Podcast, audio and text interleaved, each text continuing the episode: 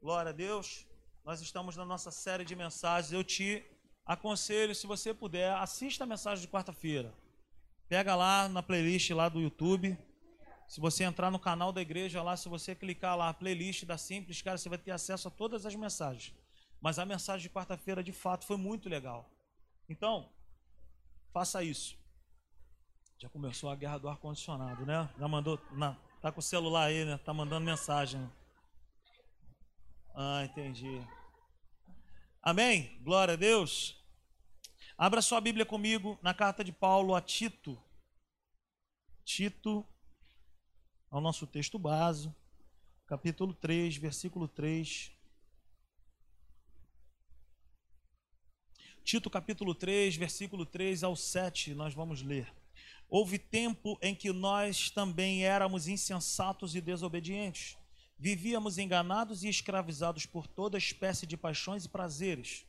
Vivíamos na maldade, na inveja, sendo detestáveis e odiando-nos uns aos outros.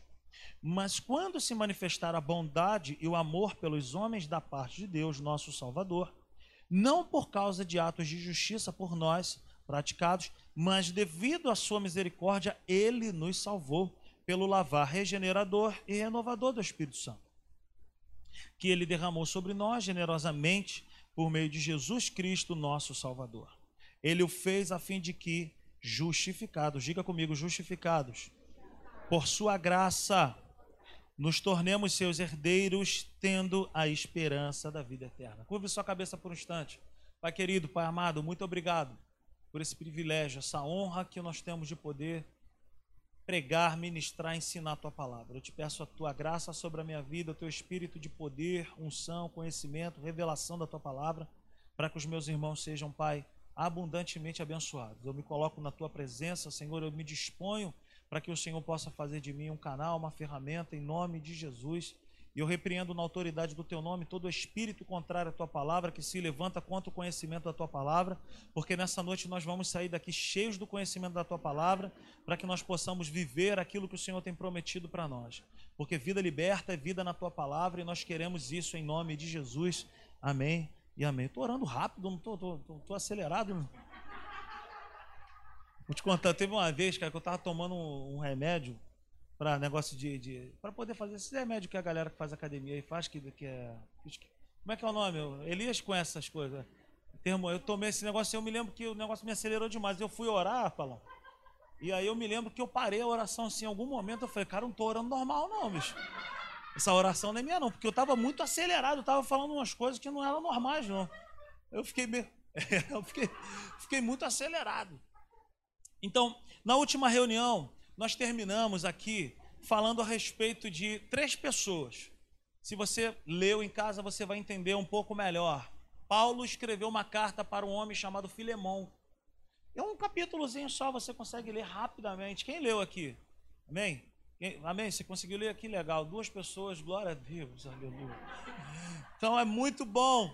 A carta de Paulo a Filemão é algo assim, porque é uma, é uma analogia, é algo que Paulo fala que Paulo está ali ensinando e foi justamente o que Jesus fez por nós. Existiam três pessoas na história: Paulo, Onésimo e Filemão. Diga comigo, Paulo, Onésimo e Filemão. Paulo, o apóstolo Paulo, todos nós conhecemos. Onésimo é um escravo, um ex-escravo de Filemão.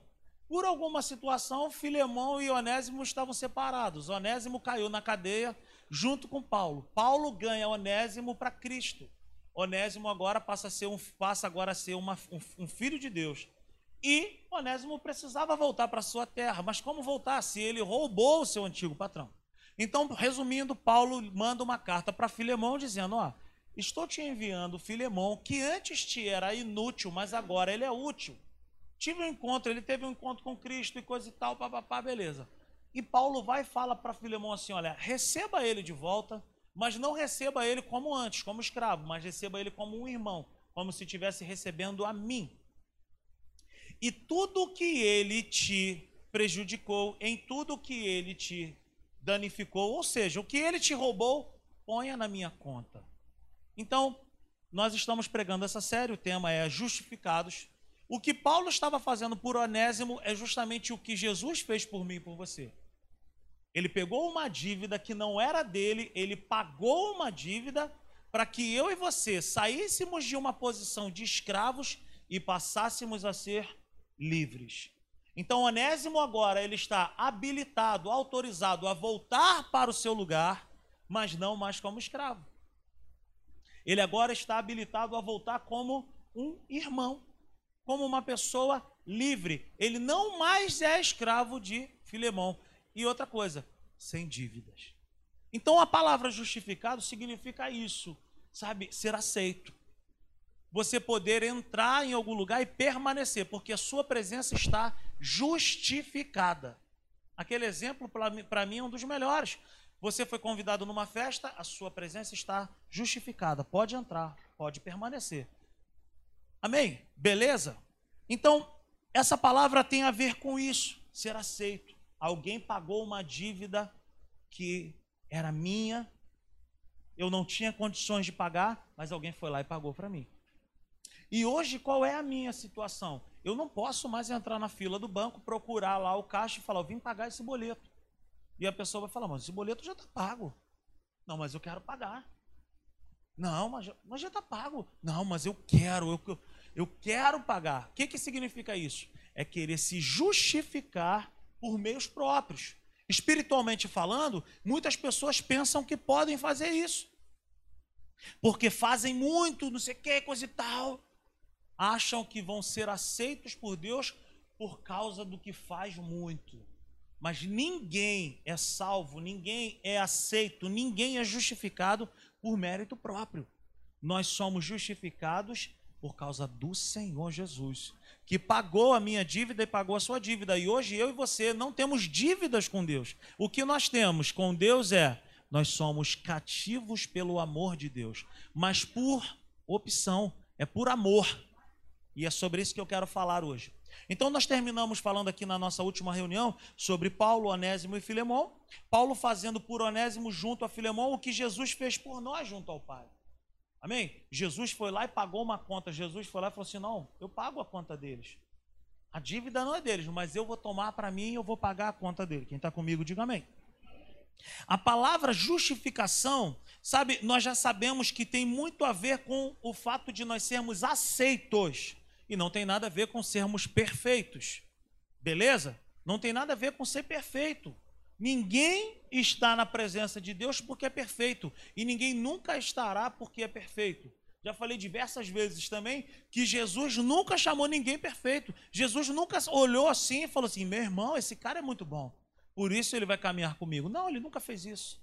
Ele só chamou gente imperfeita mesmo. E essas pessoas caminharam ao lado de Jesus e foram transformados, mas nunca foram perfeitas. Elas foram transformadas. Foram transformadas. Diga comigo, salvação é um ato imediato de Deus na minha vida. Ele mudou a minha natureza. Ele me salvou. Salvação, um ato imediato. Transformação a longo prazo. Sempre gosto de falar aqui também. Salvação, uma corrida de 100 metros. Você vai lá, paga 100 reais para ir no estádio olímpico para ver lá uma corrida de 100 metros, final olímpica. Pô, estourou, o cara deu o tiro, 9 segundos e alguma coisa. Acabou, todo mundo vai embora, vai embora, acabou. Pagou 100 reais para ver uma prova de 100 metros. Acabou. O cara foi lá, medalha, ouro, prata, bronze, beleza. Um ato imediato, 9 segundos. Blum. Quando eu e você levantamos as nossas mãos, nós fomos salvos de maneira imediata. Você não sentiu nada, tu não sentiu nada, não teve. Você entendeu, por fé você recebeu a Cristo como único e suficiente Salvador. Não é por sentimento. Agora, transformação é o quê? Longo prazo. Aí é uma maratona.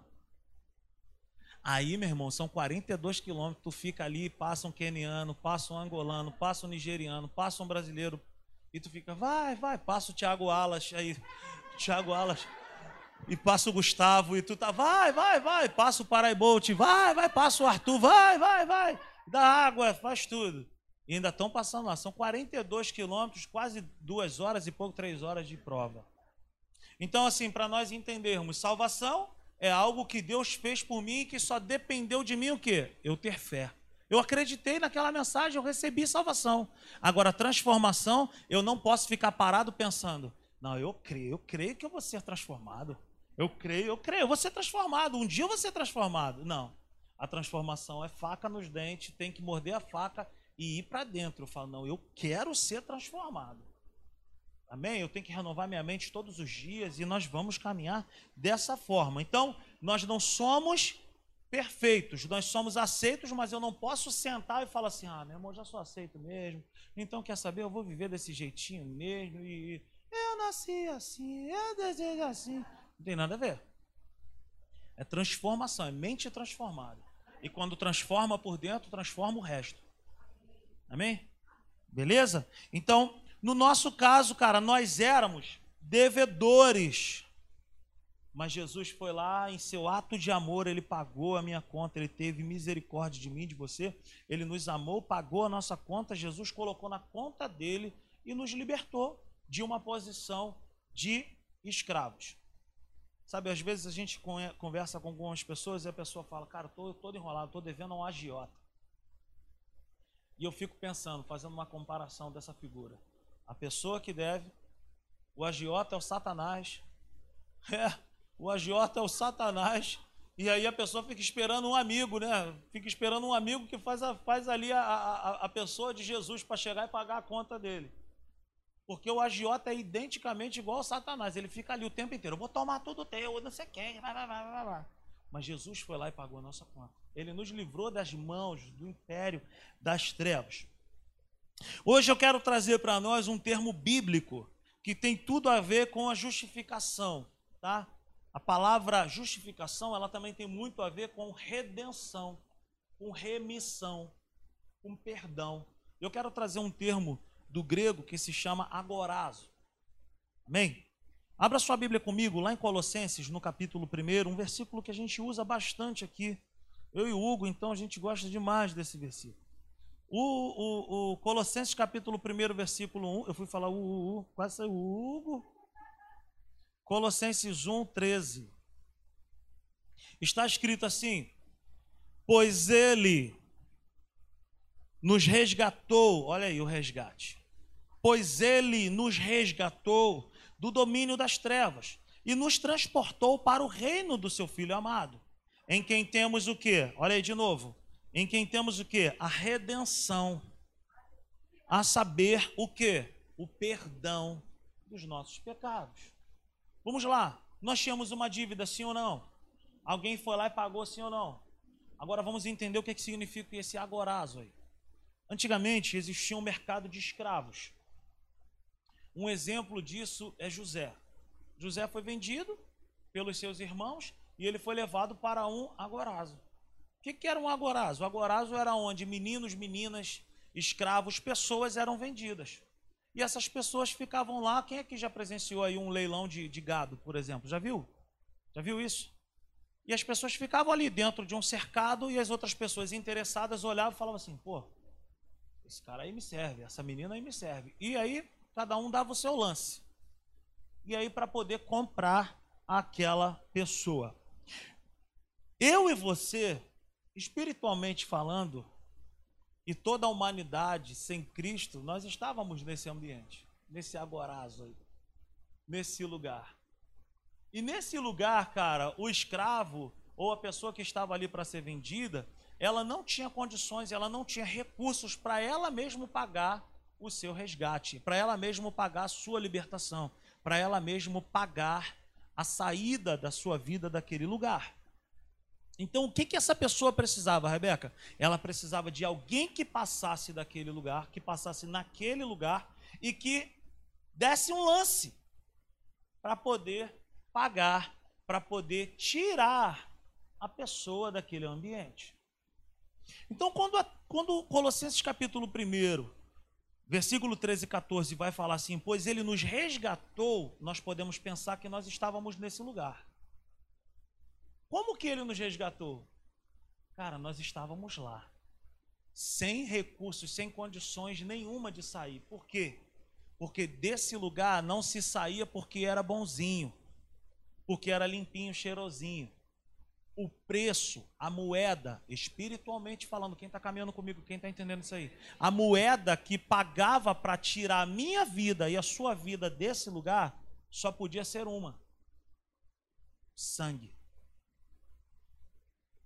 A única moeda que era aceita para tirar a minha vida e a sua vida desse lugar que nós estávamos, que era o império das trevas, era o sangue. Mas não era qualquer sangue. Era um sangue inocente. A lei, a lei vai dizer que no Antigo Testamento um sacrifício ele era aceito e tinha toda uma determinação. Tinha que ser um animal assim, assim, assim.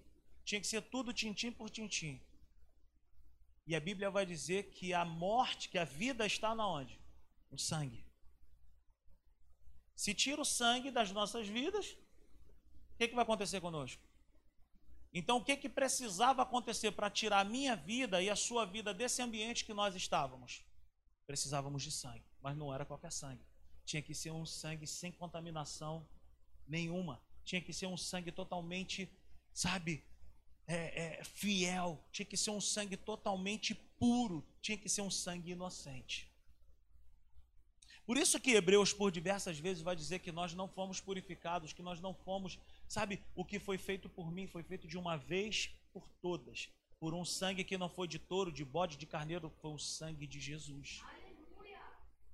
Então, eu e você, nós não podemos mais pensar que nós somos escravos de nada. Nós estávamos nesse lugar, nesse mercado de escravos. Alguém chamado Jesus foi lá e pagou o meu resgate. Essa pessoa deu um lance perfeito, foi o sangue dele. Ele entregou a sua própria vida e ele pagou o meu e o seu resgate. Eu vou contar de um a três, todos ficam de pé rapidamente para ninguém dormir, por favor. Um, dois, três, fica de pé rapidinho. Não durma. Dá uma espreguiçada aí, eu não tenho vergonha nenhuma de fazer isso. Senta novamente. Não durma, não perca a palavra. Não perca a palavra. Então nós estávamos nesse lugar. Esse é o nosso caso também. Nós estávamos nesse cativeiro, nós estávamos à venda naquele lugar. Nós estávamos ali. Nós precisávamos de quê? De um redentor. Nós precisávamos de quê? De um resgatador. Nós precisávamos de quê? De alguém que tivesse condições de pagar para eu e você sair dali. Porque nós não poderíamos sair dali sozinhos. Só para a gente poder entender algo aqui bacana. A lei, o apóstolo Paulo ele vai falar que ela é boa e santa. A lei é boa. Para que, que a lei é boa? Para que, que a lei mosaica, para que, que a lei de Moisés serve para as nossas vidas? A lei, ela serve para duas coisas.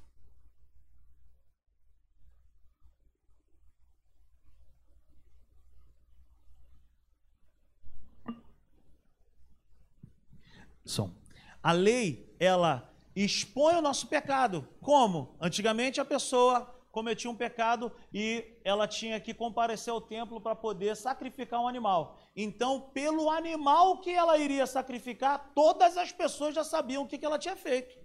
Então você passava ali com o teu carneiro, as pessoas já olhavam e falavam assim, vacilou feio. É, dependendo do tamanho do animal, pô, pecou grande, hein? Mas se for, se for algum animal menor, faz isso aí, tá tranquilo, tá tranquilo. É, ah, então assim, o, o, a lei, ela expunha, ela, ela mostrava, ela revelava o quê? O pecado do povo. Mas ela não libertava o povo. E a outra coisa que a lei fazia, a lei revelava a necessidade de um Salvador. Primeira coisa, fale comigo, a lei revelava o pecado. A segunda coisa, fale comigo. A segunda coisa, fale comigo. A segunda coisa, ela revelava a necessidade de um Salvador. Por quê? Porque a lei, ela tinha uma listagem de 613 ordenanças e se a pessoa não cumprisse aquelas 613, ela estava condenada. Você imaginou, você vai para uma prova lá, Arthur, tu preparou aquele aluno, o cara, são 613 questões, ele acertou 612 e o cara não entra. A lei é assim. Dura, pesada. Agora, Por que, que nós precisávamos então de um libertador? Por que, que nós precisávamos de um resgatador? Por que, que nós precisávamos? Nós precisávamos de alguém que fosse aprovado nas 613 e Jesus foi. Então por isso é que ele tinha competência para poder me tirar daquele lugar. Por quê? Porque ele tinha condições. Por quê? Porque o sangue dele era inocente. O sangue dele era aprovadíssimo. Então, nós estávamos nesse lugar, dependendo de alguém. Por isso que Tito, a carta lá que Paulo escreve para Tito, ele vai falar assim: olha, nós não fomos justificados por obras de justiça própria, mas nós fomos justificados por obra de outra pessoa. Foi pela obra de Jesus, não tem nada a ver comigo. Então hoje eu e você que nascemos de novo, que recebemos a Cristo como único e suficiente Salvador, nós podemos bater no peito e falar: "Cara, eu sou justificado". Só que existe um embaraço muito grande na cabeça das pessoas, e às vezes a gente pensa que nós somos justos, e outras vezes acho que não. Tem situações, quando vai orar por alguém, a gente fala assim: Senhor, a oração de um justo pode muito ter seus efeitos. Aí nós nos colocamos como justos. Bem, quem está me entendendo aí? A gente vai orar por alguém, por alguém enfermo. Senhor, está escrito na tua palavra que a oração de um justo pode muito em seu favor. Olha, Senhor. Aí eu, tô, aí eu me coloco como justo. Agora, se é para outra situação, a gente coloca: Senhor, Deus querido, Deus amado, eu que sou um pobre miserável, cego e nu, eu não mereço nada de ti. Olha para dentro de mim, não tem nada de bom dentro de mim. Aí o Espírito Santo fala: Meu Deus, eu estou aí dentro. Eu estou aí. Então pensa comigo, cara, pensa comigo. Não temos condições de ser ao mesmo tempo pecador e justo. Ou é um ou é outro. E biblicamente falando, quem recebeu a Cristo como único e suficiente Salvador, nós somos justificados. Nós somos justos, nós somos aceitos. Tira da sua cabeça esse pensamento de que é perfeito. Não somos perfeitos. Nós fomos aceitos por graça, por amor. E isso não é, vou falar para a câmera, não é liberdade, autorização. Nós não temos uma autonomia para viver pecando. Eu não prego, a gente não prega isso. O que eu prego é que nós somos livres do poder do pecado. Hoje, se eu pecar, eu é que estou decidindo pecar. Eu tenho liberdade, eu fui liberto. Eu tenho em minha boca o poder de dizer sim ou não. Não vem pra cá com esse negócio de, pô, pequei, cara. Mas sabe como é que é, né, cara? Pô, meu avô, aí não sei o quê. Eu, meu irmão, foi você mesmo. Não vem com essa história, não. Você que quis. Mas hoje nós erramos, nós falhamos? Sim. Mas eu sou obrigado, eu, eu tenho minha natureza hoje, me empurra para o pecado? Não. Não. O que trocou dentro de mim foi a minha natureza. Foi a minha natureza. O que foi colocado dentro de mim foi uma natureza para dar certo, para acertar o alvo. Eu erro o alvo? Claro, por quê? Porque eu estou sendo transformado, eu estou aprendendo. Você me entende? Amém? Então, espiritualmente falando, qual era a moeda aceita por Deus para que houvesse remissão, redenção e resgate? O sangue inocente. O sangue de Jesus. Abra sua Bíblia comigo lá em 1 Pedro, capítulo 1. 1 Pedro. 1 Pedro, capítulo 1, versículo 18 ao 20, nós vamos ler. Olha o que está escrito. Pois vocês sabem que não foi por meio de coisas perecíveis como prata ou ouro que vocês foram redimidos da sua maneira vazia de viver que lhes foi transmitida por seus antepassados, mas pelo precioso sangue de Cristo, como de um cordeiro sem mancha e sem defeito, conhecido antes da criação do mundo, revelado nestes últimos tempos em favor de quem? De vocês. Então pense comigo, não foi por ouro, não foi por prata, foi por sangue. Porque a moeda que nos resgatava, que nos tirava daquele lugar, era o sangue.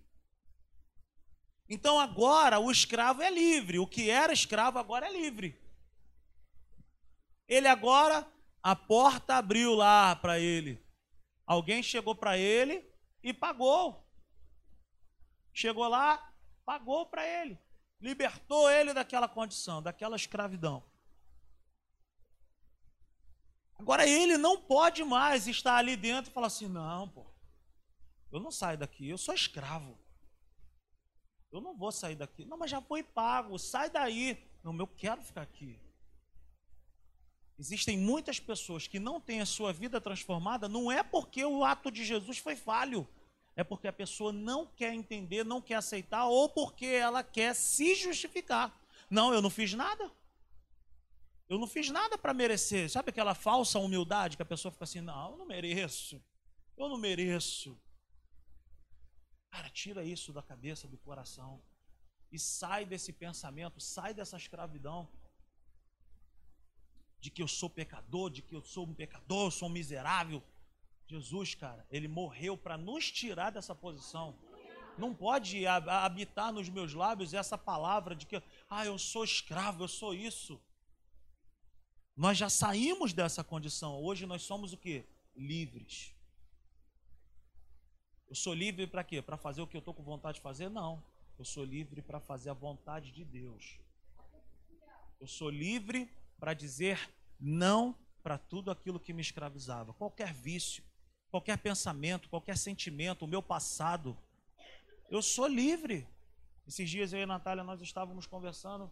Acho que estava eu e Nicolas, meu filho, conversando, e ele falou para mim, eu achei aquilo ali espetacular. Ele falou assim: Papai, eu já senti inveja de uma pessoa. Eu falei: É mesmo, filho? E aí eu fui falei para ele: Filho, você sabia também que o papai já sentiu? E ali nós conversamos, nós começamos a conversar. E ele falando e eu explicando e eu falando para ele como que eu venci isso. Eu falei, filho, no meu caso eu tinha ciúme, eu tinha inveja de pessoa. E eu fui abrir o meu coração para Deus e eu falei, Senhor, eu quero ser livre de sair. Por quê? Porque até por essas coisas Jesus já pagou o preço, cara. Eu não tenho, eu não tenho, eu não tenho motivo, eu não, eu não preciso estar preso em um lugar aonde a cela já se abriu, o cadeado está aberto, a porta está aberta, o carcereiro já falou: sai que esse lugar não é teu, a chave está na minha mão. Porque Jesus ele fala lá em Mateus que ele deu as chaves para a igreja. Eu tenho a chave para abrir e fechar. Eu não sou obrigado a ficar em um lugar onde Deus já mandou eu sair. Pode ser pensamento, pode ser sentimento, pode ser o meu passado, pode ser o que for. Eu e você não precisamos estar ali. Nós não somos mais escravos. Como nós como nós que estávamos ali não tinha possibilidade alguma para nós, Jesus foi lá e pagou para nós. A preço de 1 Coríntios 6,20. Lê lá, vamos lá. Aleluia. Cara, eu me lembro há seis anos atrás, acho que seis anos, quando eu comecei a ouvir essa mensagem. Estávamos eu e Natália lá no complexo da Penha, lá na Vila Cruzeiro, numa sala de aula, num lugar simples. Foi naquele lugar, cara, que Deus começou a gerar no meu coração essa mensagem que a gente tem pregado aqui. E a minha vida nunca mais foi a mesma. Eu fazia umas orações ineficazes, assim, eu fazia, uma, eu fazia umas orações assim que, que Deus não sabia a quem, a quem atender, entendeu? Umas orações assim, que não é uma, umas orações da antiga aliança umas orações que, que não tem a ver com a Bíblia. Agora, quando eu entendi que eu sou um filho de Deus, amado, favorecido, justificado, aceito por Deus, eu sou um filho desejado, que Deus tem prazer em mim. Cara, 1 Coríntios, capítulo 6, versículo 20, está escrito assim: Vocês foram comprados vocês foram comprados por alto preço. Portanto, glorifiquem a Deus com o corpo de vocês. Cara, nós fomos comprados a preço de sangue. Ele não foi lá e deu uma e fez um teste de glicemia, deu uma gotinha do sangue dele lá no aparelho, não. Ele deu o sangue dele todo. Por quê? Por quê? A vida está no sangue. Ele deu a vida dele para nós. Ele tomou a nossa vida para que nós pudéssemos viver a dele. Justificação tem a ver com substituição. Tem a ver com substituição. ele na cruz deixou de ser para que eu e você pudéssemos ser. O que? Filho de Deus. Por isso que lá na cruz foi a única vez que Jesus não chamou Deus de Pai. Na cruz, Jesus chamou Deus de Deus para que eu e você pudéssemos chamar Deus de Pai. Quem me entende nessa noite? Por que, que eu posso chamar Ele de Pai? Por que, que eu posso me colocar diante dele e me relacionar com Ele como um Pai? Porque Jesus conquistou isso para mim. A preço de quê? A preço de sangue. A preço de sangue. A questão aqui é que esse agorazo, esse mercado aí, a pessoa comprada tinha a opção de ficar com o comprador ou seguir o seu caminho. Olha que legal. A pessoa estava lá, Janice, no mercado, lá no agorazo, e alguém chegava lá e pagava. E aquela pessoa tinha agora a opção de continuar com o dono, com a pessoa que pagou, ou ela podia sair dali. Ela podia sair dali e viver a sua vida. Jesus, ele já pagou esse preço por toda a humanidade, porque Deus amou o mundo de tal maneira. Deus amou o mundo.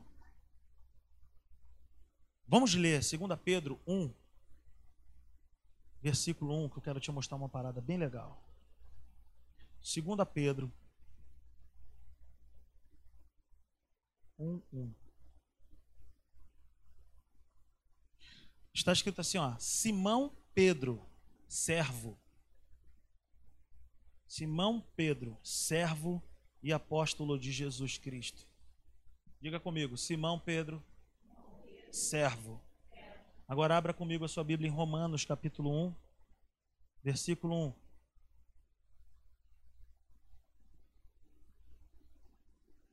Paulo, servo de Cristo.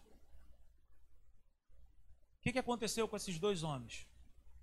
Assim como aconteceu comigo e contigo eles também estavam nesse lugar, espiritualmente falando, dependendo de alguém para passar lá e pagar o preço por eles.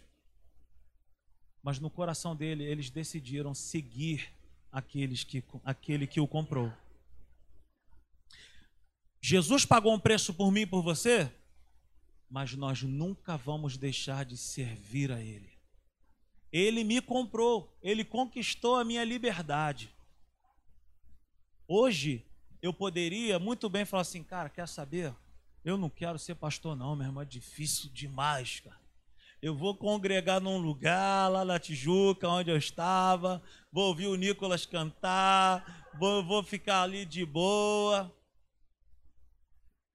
Eu não quero fazer nada. Ou, e eu ia continuar sendo filho de Deus. Sentadinho, acabou o culto, vou embora. Pega a Natália, pega as crianças, que culto maravilhoso, aleluia. E bom demais, gente. Dois anos assim da minha vida. Mas eu posso também falar assim, Senhor, por opção, em amor, eu quero te servir. Eu nunca vou deixar de ser filho, mas eu posso optar em ser servo. Fique de pé nessa noite.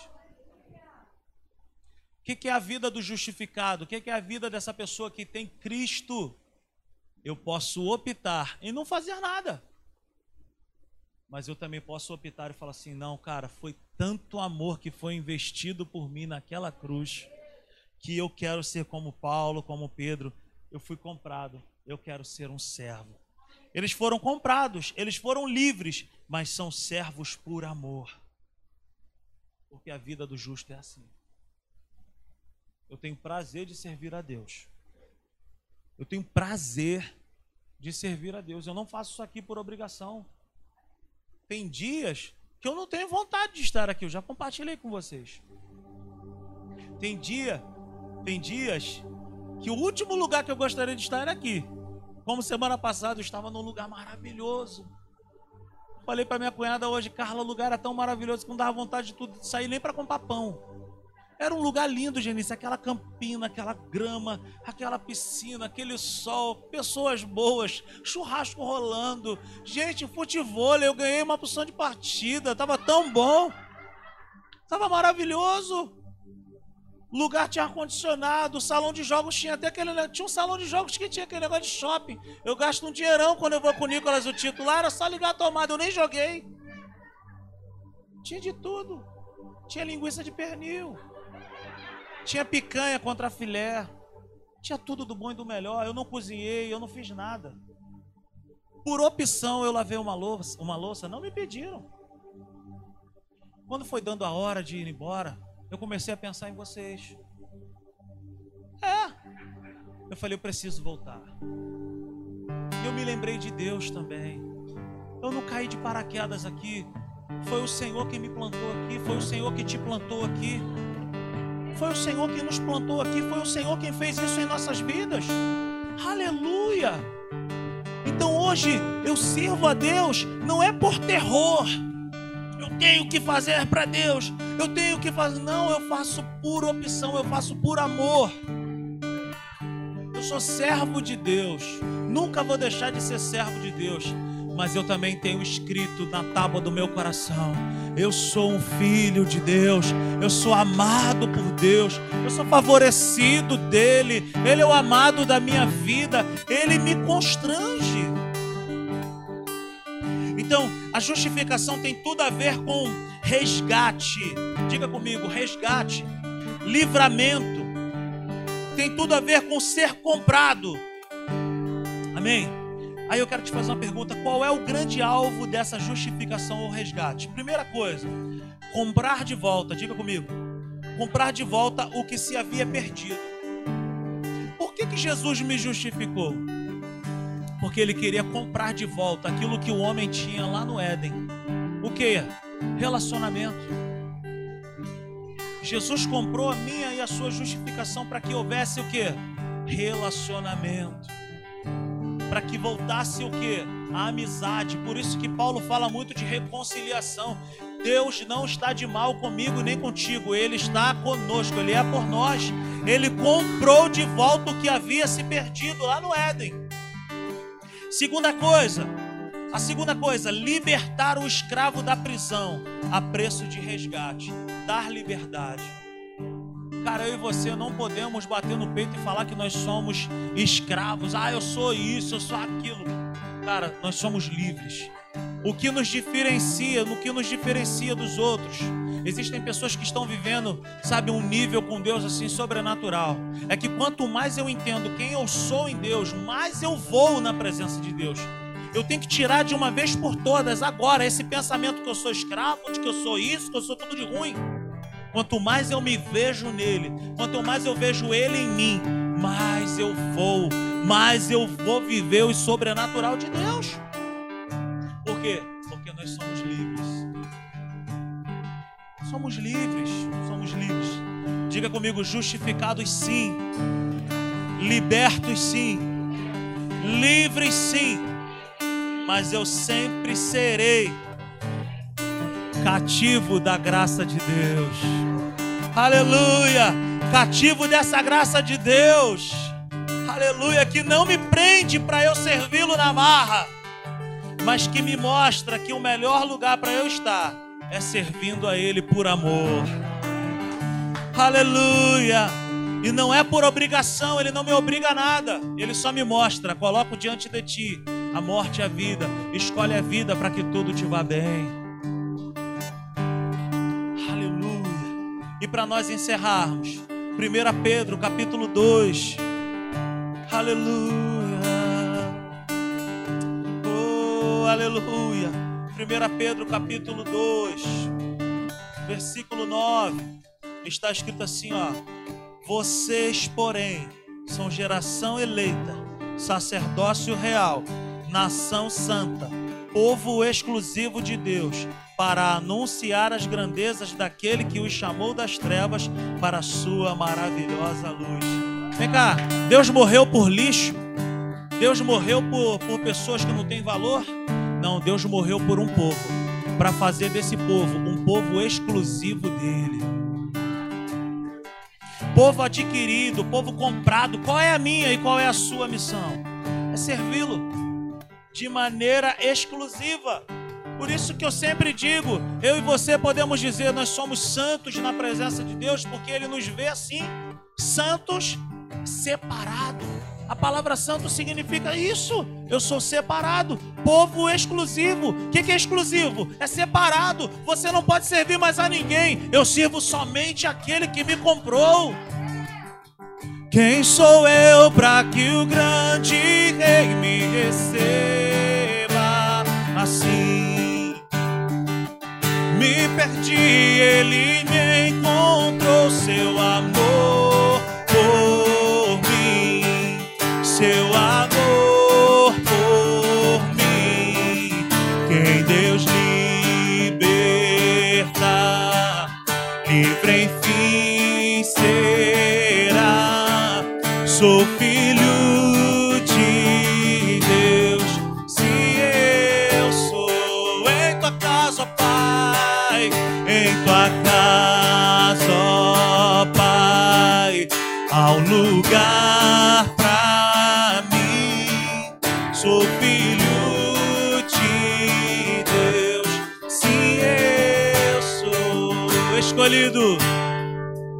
escolhido, perdoado. Eu sou quem dizes que eu sou. Tu és por mim até o fim. Eu sou quem dizes que eu sou. Eu sou escolhido. Aleluia. Eu sou quem dizes que eu sou. Tu és por até o fim. Eu sou quem dizes que eu sou. Sim, eu sou quem dizes que eu sou. Sim, eu sou quem dizes que eu sou. Quem Deus liberta. Feche seus olhos e cante essa realidade. Sou filho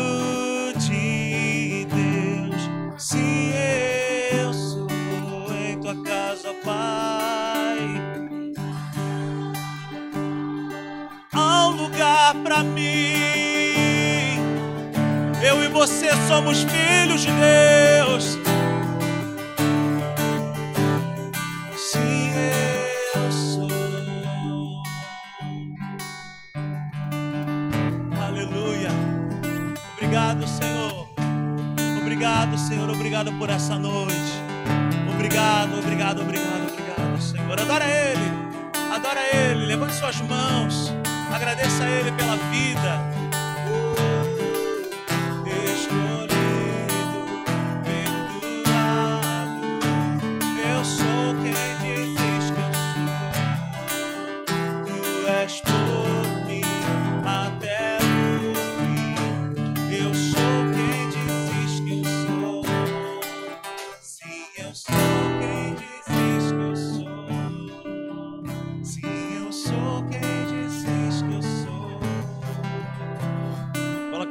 Sobre o seu coração nessa noite. Diga comigo, eu sou tudo aquilo que Jesus diz que eu sou. Eu sou altamente amado, favorecido, desejado. Aleluia, aleluia. Deixa eu te falar algo aqui por último.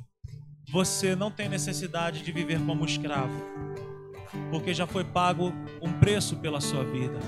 Saia desse lugar nessa noite. Esse lugar do vício, esse lugar, sabe, de uma vida que não é mais para nós. Não tem mais nada a ver comigo, não tem mais nada a ver contigo. Ele pagou um preço para nós sairmos desse lugar. Nós estamos nesse lugar por opção também. Porque você pode falar assim: isso não é para mim. Eu não sou mais escravo de nada. Eu não sou escravo de pensamento, de sentimento. Eu não sou escravo de memórias passadas, não.